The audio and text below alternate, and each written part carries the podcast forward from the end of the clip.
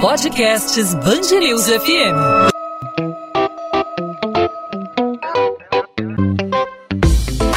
Dois às 20, com Maurício Bastos e Luana Bernardes. Levantamento feito a partir de informações do Disque Denúncia aponta que em 2019 a milícia já controlava 57,5% do território aqui do Rio de Janeiro. Esse estudo, produzido em parceria com a UF e a USP, além das plataformas Fogo Cruzado e Pista News, mostra ainda que mais de 2 milhões de cariocas estão sob domínio de grupos paramilitares. Pois, Alona, esse crescimento ocorreu num espaço de 20 anos, já que a milícia começou a ser desenvolvida a partir do ano 2000. Para efeito de comparação, o Comando Vermelho, que é considerada a maior facção criminosa do Estado, começou a atuar a partir da década de 1980 e atualmente tem 1 milhão e 200 mil moradores sob o seu domínio em 39 bairros do Rio.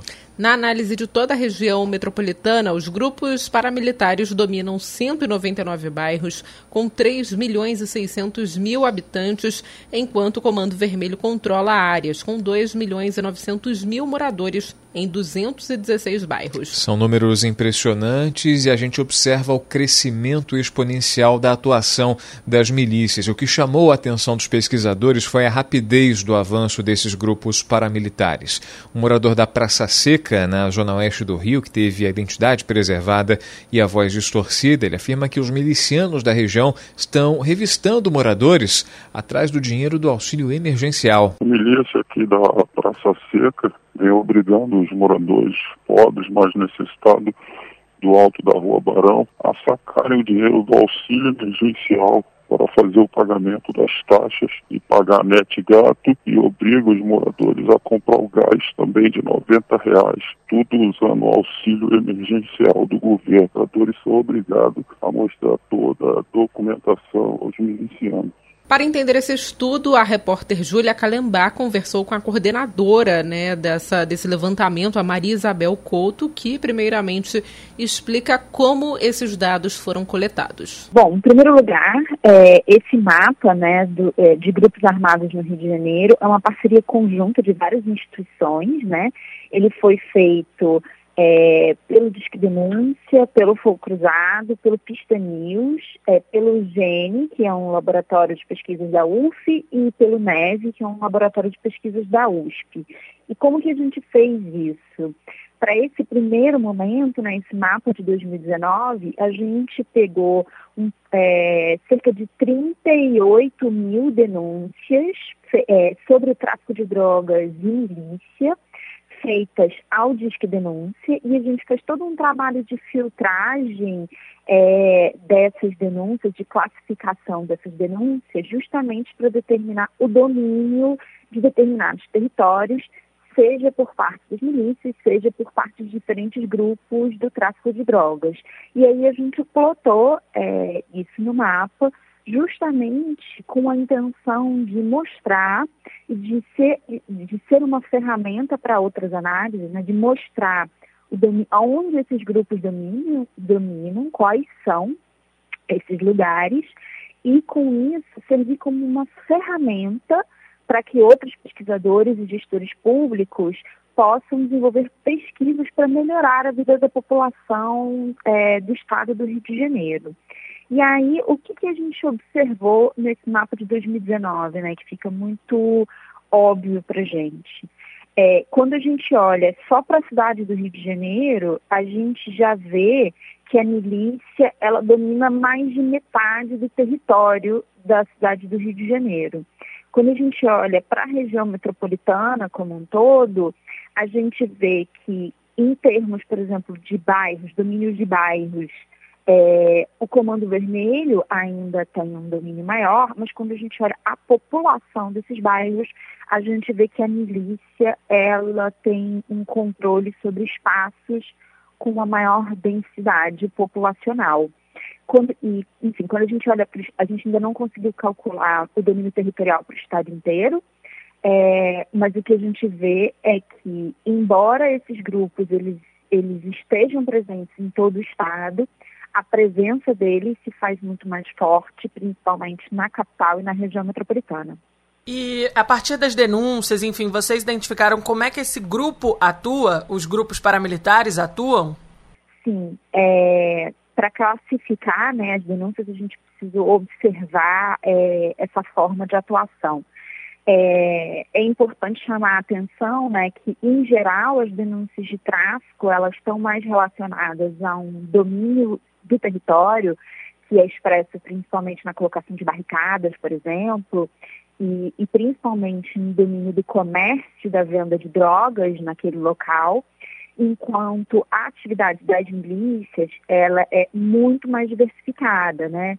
E ela tem é, é, uma relação com diversas formas é, de mercantilização de serviços básicos, principalmente, né? Desde o comércio de água, gás, às vezes até mesmo luz, internet, até o controle é, do, do, do, transporte local e o controle do mercado imobiliário. Então a gente vê aí uma gama de atividades que fica sempre na fronteira entre o legal e o ilegal muito grande. Agora é importante colocar que para 2019 a gente já percebe é, que essa essa diferenciação entre tráfico e milícia, ela começa a se fazer muito menos óbvia, porque a gente vê, digamos assim, o tráfico adotando atividades é, que antes eram características das milícias, como o controle de serviços básicos também, é, do comércio de serviços básicos na, nas áreas onde eles atuam, e a gente começa a ver também, por outro lado, as milícias que antes tinham um controle é, rigoroso, por exemplo, do comércio de drogas, no sentido de proibir, a gente vê elas começando a participar e entrar nesse mercado que também é lucrativo. Então, a gente começa a ver que a diferenciação entre esses grupos ela começa a ficar numa zona cinzenta. Essa parceria que vocês fizeram, né, USP, UF, Fogo Cruzado, Disque Denúncia, é, Pistão News, foi uma parceria exclusiva para esse estudo ou vocês vão fazer outras parcerias? Com, a parceria continua para vocês fazerem outras pesquisas? Olha, na verdade, é, isso não é só uma pesquisa, né? A ideia é que esse mapa ele se torne uma ferramenta. É, a gente está lançando nesse momento o protótipo que a gente fez para 2019, mas a gente certamente não quer parar aí. A proposta é que a gente consiga ter um mapa histórico é, desse domínio territorial, pelo menos de 2005 até sempre o presente momento. Então a gente quer andar tanto para trás quanto a gente quer continuar andando para frente através dessa parceria, principalmente com é, as metodologias de, de, de, criação de mapas do Pista News e com as informações recebidas pelo Disque Denúncia e outras fontes que a gente ainda vai atrás. Então, o objetivo é que esse mapa ele seja uma ferramenta para a população do Rio de Janeiro que veio para ficar e que esteja à disposição de gestores públicos para pensar é, as melhores políticas públicas possíveis, não só de segurança, mas em todas as áreas, saúde, educação, assistência social, transporte, porque a gente sabe que isso tem um impacto na vida da população do Rio de Janeiro em todos os sentidos. Então, essa parceria não se encerra com o lançamento desse mapa, pelo contrário, a gente está lançando um protótipo de uma ferramenta, é, a gente vai pedir ajuda né, dos, de outros pesquisadores para criticarem a metodologia, para a gente aprimorando essa metodologia. E em breve conseguir lançar esse mapa histórico, pelo menos de 2005 até agora. É, a partir dessas denúncias, enfim, de toda a pesquisa que vocês estão fazendo, vocês conseguem identificar uma expansão da milícia é, para outros bairros, outros municípios e até outros estados? Olha, a gente por enquanto fez um mapa de 2019, né? Então, é, em termos do que a gente já aponta no mapa, como é de um ano só, a gente não consegue ver expansão.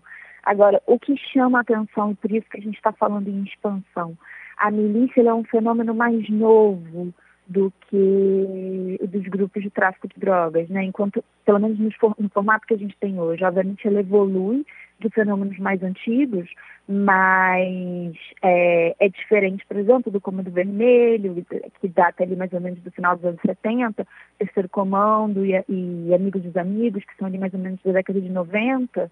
É, a milícia como a gente tem hoje, ela é um fenômeno que a gente considera que surge ali no início dos anos 2000. Então, quando a gente é, pensa né, nessa linha do tempo e a gente pensa que a milícia na cidade do Rio de Janeiro já domina mais de metade do território, né, 57,5% do território da cidade do Rio de Janeiro, a gente pode sim falar de uma expansão. Eu estava vendo que na pesquisa fala até de expansão para Angra, expansão para outros, outros municípios aqui do Rio de Janeiro, mas num nível estadual, vocês acreditam, vou dar um exemplo, a milícia aqui atua aqui no Rio de Janeiro, de certa forma consegue chegar em São Paulo, por exemplo? Aí é difícil dizer, a gente certamente não tem um mapa de São Paulo é, é, e por enquanto não está nos nossos planos. O que a gente vê é que sim, todos esses grupos eles têm um alcance que é estadual, não é limitado à cidade do Rio de Janeiro. A gente vê milícia em todo, atuando em todo o estado do Rio de Janeiro, todas as regiões do estado do Rio de Janeiro. Agora, para o mapa de 2019, o que a gente vê é uma concentração maior na cidade, na região metropolitana e uma presença mais pontual no restante do estado. Agora, isso foi um mapa de 2019. Quanto mais a gente caminhar com esse mapa, provavelmente é, melhor a gente vai saber onde a milícia está. Perfeito. Muito, muito obrigada, viu, Marisabel? Nada, imagina, Júlia. Obrigada a você. Abraço. A gente ouviu aqui no podcast 2 às 20 da Band News FM a entrevista da repórter Júlia Calembá com a coordenadora desse estudo sobre milícias no estado do Rio de Janeiro e o avanço dos grupos paramilitares, Maria Isabel Couto. 2 às 20, com Maurício Bastos e Luana Bernardes. Candidato à reeleição para a Prefeitura do Rio, Marcelo Crivella, é condenado a pagar uma multa de 20 mil reais por fazer propaganda eleitoral antecipada na sede da Prefeitura no centro do Rio. O episódio aconteceu em setembro deste ano no Palácio da Cidade, durante uma entrevista coletiva. De acordo com a sentença do juiz Flávio Silveira Quaresma, Crivella violou o artigo 73 ao utilizar o Palácio da Cidade para a realização de discurso de cunho eleitoreiro. Para o magistrado, Crivella infringiu a lei que proíbe ceder ou usar em benefício de candidato, partido político ou coligação bens móveis ou imóveis pertencentes à administração pública, o que pode gerar desigualdade em relação aos demais candidatos ao cargo. Ainda segundo a decisão, o valor de 20 mil reais de multa é resultado da reincidência de Marcelo Crivella em práticas eleitorais irregulares. Procurado, Marcelo Crivella diz que ainda não foi notificado, mas que vai recorrer no tribunal após conhecimento da decisão. Dois maquinistas foram sequestrados durante a fuga de criminosos da comunidade do Jacarezinho, na zona norte do Rio. A polícia militar fez uma operação na favela que começou no início da manhã desta segunda-feira. Segundo a Supervia, os funcionários foram abordados na estação triagem por criminosos armados. Os bandidos obrigaram os maquinistas a os levarem até a estação Mangueira, onde desceram. O trem era de manutenção e por isso não havia passageiros. Os maquinistas passam bem, mas foram encaminhados pela concessionária para atendimento psicológico. No momento em que o estudante de educação física Caio Soares, de 23 anos, morreu ao ser atingido por uma bala perdida, a Polícia Militar checava a informação do sequestro de um PM no Morro da Coroa, na região central do Rio. O jovem foi atingido no peito por volta das 7 horas da manhã, enquanto pegava um suco na geladeira de casa em Santa Teresa. Os agentes foram atacados por criminosos armados no alto da comunidade, que deu início a um confronto. A denúncia de sequestro não foi constatada. A mãe de Caio, Maria José Gomes, soube da morte do filho assim que chegou ao trabalho. Bombeiros foram chamados para a ocorrência mas o estudante da UERJ morreu no local. O cantor e compositor Neguinho da Beija-Flor pede justiça pela morte do neto, baleado durante um baile funk em Nova Iguaçu. Gabriel Marcondes, de 20 anos, foi enterrado nesta segunda-feira. Em uma publicação na internet, o intérprete da Beija-Flor de Nilópolis agradeceu pelas mensagens enviadas por amigos e fãs. A escola de samba decretou luto. O neto de Neguinho da Beija-Flor e outros dois homens morreram depois que foram atingidos na madrugada de domingo no bairro Ambaí. Uma quarta pessoa, identificada como Rogério Bezerra, de 20 anos, ficou ferida e está internada sob custódia no Hospital da Posse. 16 municípios do estado do Rio retomam as aulas presenciais para alunos do terceiro ano do ensino médio e da educação de jovens e adultos. A escolha do grupo foi feita para dar prioridade aos estudantes que vão fazer o Enem nos dias 17 e 24 de janeiro de 2021. A volta, no entanto, é opcional. Além da capital, Niterói, Duque de Caxias, Nilópolis, Mesquita e Seropédica, na região metropolitana estão entre as cidades que vão dar início ao retorno. Mesmo reabrindo as portas, algumas escolas não vão retomar as aulas em sala e sim disponibilizar os espaços para que os alunos possam usar equipamentos como computadores. A desmontagem do hospital de campanha do Maracanã deve levar entre 30 e 45 dias. A previsão foi estipulada pela Secretaria de Estado de Saúde, levando em consideração o tamanho da estrutura e a preservação de equipamentos. No último sábado foi iniciado um levantamento de materiais da unidade. Foram encontrados aparelhos novos e ainda embalados. O destino de cada material ainda será definido.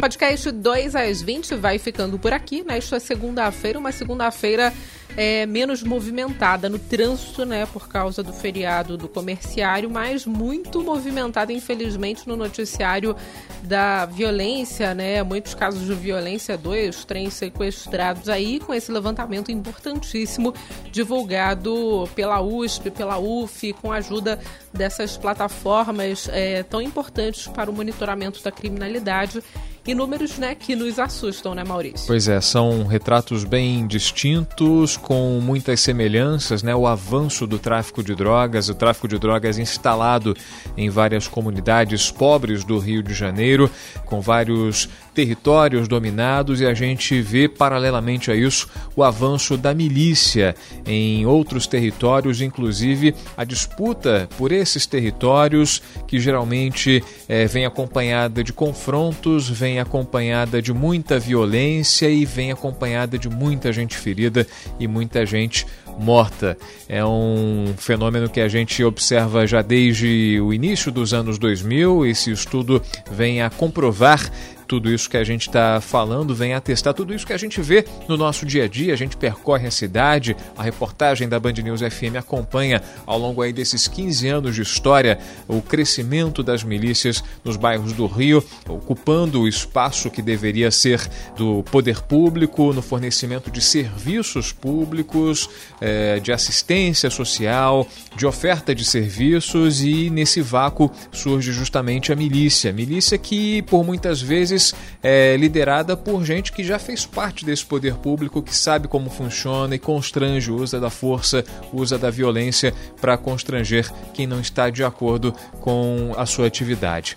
É um fenômeno que a gente acompanha o crescimento e aqui na Band News FM a gente é, sempre deu a cobertura total ao combate a essas milícias e é fundamental que a polícia trabalhe para sufocar não só o tráfico de drogas, mas também essa atividade paramilitar. A gente volta nesta terça-feira com mais um podcast 2 às 20, com algum destaque aqui do Rio de Janeiro, da situação da Covid-19. Mas até lá você pode entrar em contato conosco através das nossas redes sociais, com seu, sua sugestão, seu comentário sobre o podcast 2 às 20. No meu caso, o Instagram Bernardes Underline Luana Luana com dois N's e no seu caso, Maurício. Comigo você pode falar no arroba Maurício Bastos Rádio. A gente está aí à sua disposição para conversar, para falar sobre o podcast 2 às 20, para receber sugestões, críticas, sua pergunta, fique à vontade para participar e, claro, também participe pelas redes da Band News FM. É só procurar arroba Band News FM Rio. A gente já deixa o encontro marcado. Nessa terça-feira tem mais um podcast 2 às 20. Até lá, Luana. Até lá, Maurício. Tchau, tchau.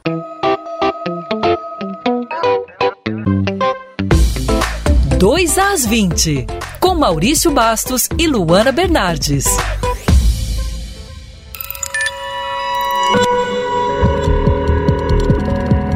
Podcasts Band News FM.